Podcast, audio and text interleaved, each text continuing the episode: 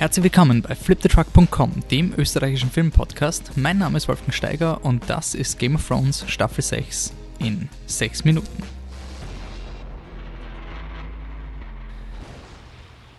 Ja, also für alle, die das Segment noch nicht kennen, ich habe jede Woche äh, sechs Minuten Zeit, um meine Gedanken zur neuen Game of Thrones Folge von Staffel 6 zusammenzufassen.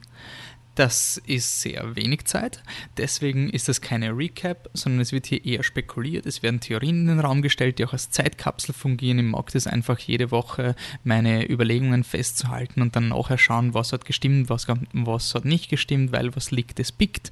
Ähm, deswegen teile ich diese Theorien sehr gerne mit dem Internet.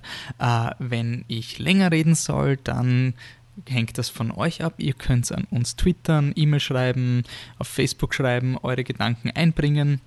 Das wird dann nach den sechs Minuten abgehandelt, aber ich habe für meine Gedanken sechs Minuten Redezeit. Es gilt eine Spoilerwarnung bis Game of Thrones Staffel 6 Folge 4, Book of the Stranger.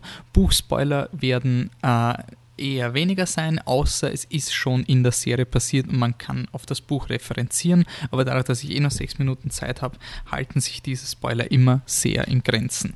Gut, dann fangen wir an mit einer in meinen Augen sehr optimistischen Folge. Äh, es hat sehr viele Reunions in dieser Folge gegeben. Äh, zuerst mal äh, die Greyjoys haben sich wieder getroffen, Fionn und Yara haben sich endlich ausgesprochen. Es war eigentlich eine sehr nette Szene. Ich bin sehr neugierig, wie es da weitergeht bei den Greyjoys, aber ich glaube, glaube nicht, dass die Rationalität von der Yara da sich in Zukunft bewähren wird. Äh, interessant, dass sie dem Fion genau das vorwirft, was ihr Onkel eigentlich gemacht hat, nämlich ihren Vater töten. Gut, dann gehen wir weiter zur nächsten Reunion. Ebenso happy. Äh, Melisandre und Davos und äh, Brienne haben miteinander mal geredet. Oh, aber auch Jon Snow und Sansa haben sich getroffen. Das ist natürlich die eigene Reunion. Äh, war sehr schön, ohne Worte, sehr nett, hat mich sehr gefreut. Äh, ich warte noch immer auf einen Payoff von Jon Snow. Er kann jetzt, derzeit ist er nur einfach nur wieder aufgestanden von den Toten und muss jetzt kein Night's Watch Soldat mehr sein, also sehr convenient. Ich hoffe, da kommt noch was. Ich glaube auch bei Melisandre und Davos, da kommt noch was mit der Shireen. Das ist schon mehrmals angekündigt worden und der Davos wird herausfinden, was die Melisandre gemacht hat. Ich glaube, das mit der Brienne, das ist kein Konflikt. Ich glaube, die Brienne wird demnächst weg sein. Aber jetzt heißt es für Jon Snow mal rekrutieren.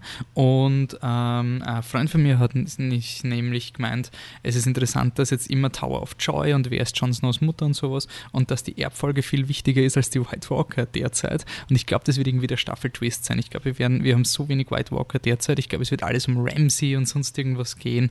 Und das, dann gibt es am Ende von der Staffel ein böses Aufwachen, weil sogar Jon Snow und die Leute haben vergessen, worum es eigentlich geht. Äh, Littlefinger weiß noch nicht, worum es eigentlich geht. Er marschiert mit einer Armee in den Norden. Meine Spekulation bleibt dabei. Ich glaube, die Sansa reitet dann zum Littlefinger. Sobald sie die Armeen sehen, überzeugt den Littlefinger, dass er auf ihrer Seite gegen die Boltons kämpft. Und sobald der Littlefinger ihnen geholfen hat, sagt die Sansa, so passt. Und jetzt bitte Jon Snow, köpft den Typen, der mich an die Boltons ausgeliefert hat. Das ist meine Spekulation bezüglich Sansa. Ramsey hat Osha, gespielt von Natalie Tanner, leider getötet. War ähm, zu erwarten, leider. Ähm, es zeigt wieder, dass die Serie sehr viel streamlined, sehr viel ähm, zusammenlegt, dass sie ein Endgame vorbereiten. Und ich glaube, auch der Rickon wird nicht mehr lange leben, auch wenn es Theorien gibt, dass der, dass der Rickon irgendwie ein doppeltes Spiel treibt. Ich glaube, der Rickon ist wirklich nur da, dass der Jon Snow in den Süden geht.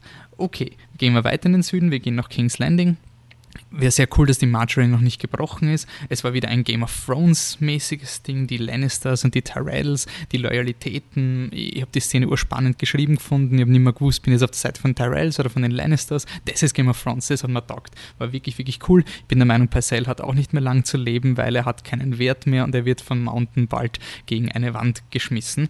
Äh, Trial by Combat steht noch immer aus, aber die Frage ist, wenn die Armee von den Tyrells die Marjorie befreit, gibt es dann noch ein Trial by Combat bei der von, das, von der Cersei oder wird es einfach in Krieg enden?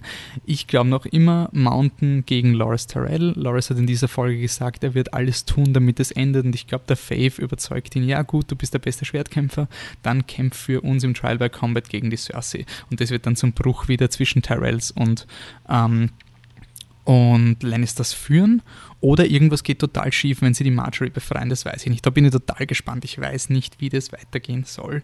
Irrsinnig gespannt. Eine weitere Game of Thrones Szene war die Tyrion-Szene. Das war die erste wirkliche Game of Thrones Szene in Marine, wo es um unterschiedliche Motivationen geht. Das habe ich super gefunden. Und Tyrion macht eine unpopuläre Entscheidung. Er ist, er ist ein Menschenhändler in dieser Szene. Die Messane findet es nicht gut. Das ist dieser Clash Idealismus gegen. Ist es Realismus? Gibt es eine andere Lösung? Aber ich habe es super gefunden. Es war endlich mal, dass der Tyrion nicht so der perfekte perfekte Charakter ist, der alles toll macht, sondern das waren echt schlimme Dinge. Und ich habe dann die Szene mit Worm super gefunden, weil der Worm ist immer so dieser simple Charakter. Und ich habe es wirklich cool gefunden, dieses schneidende Argument zum Schluss.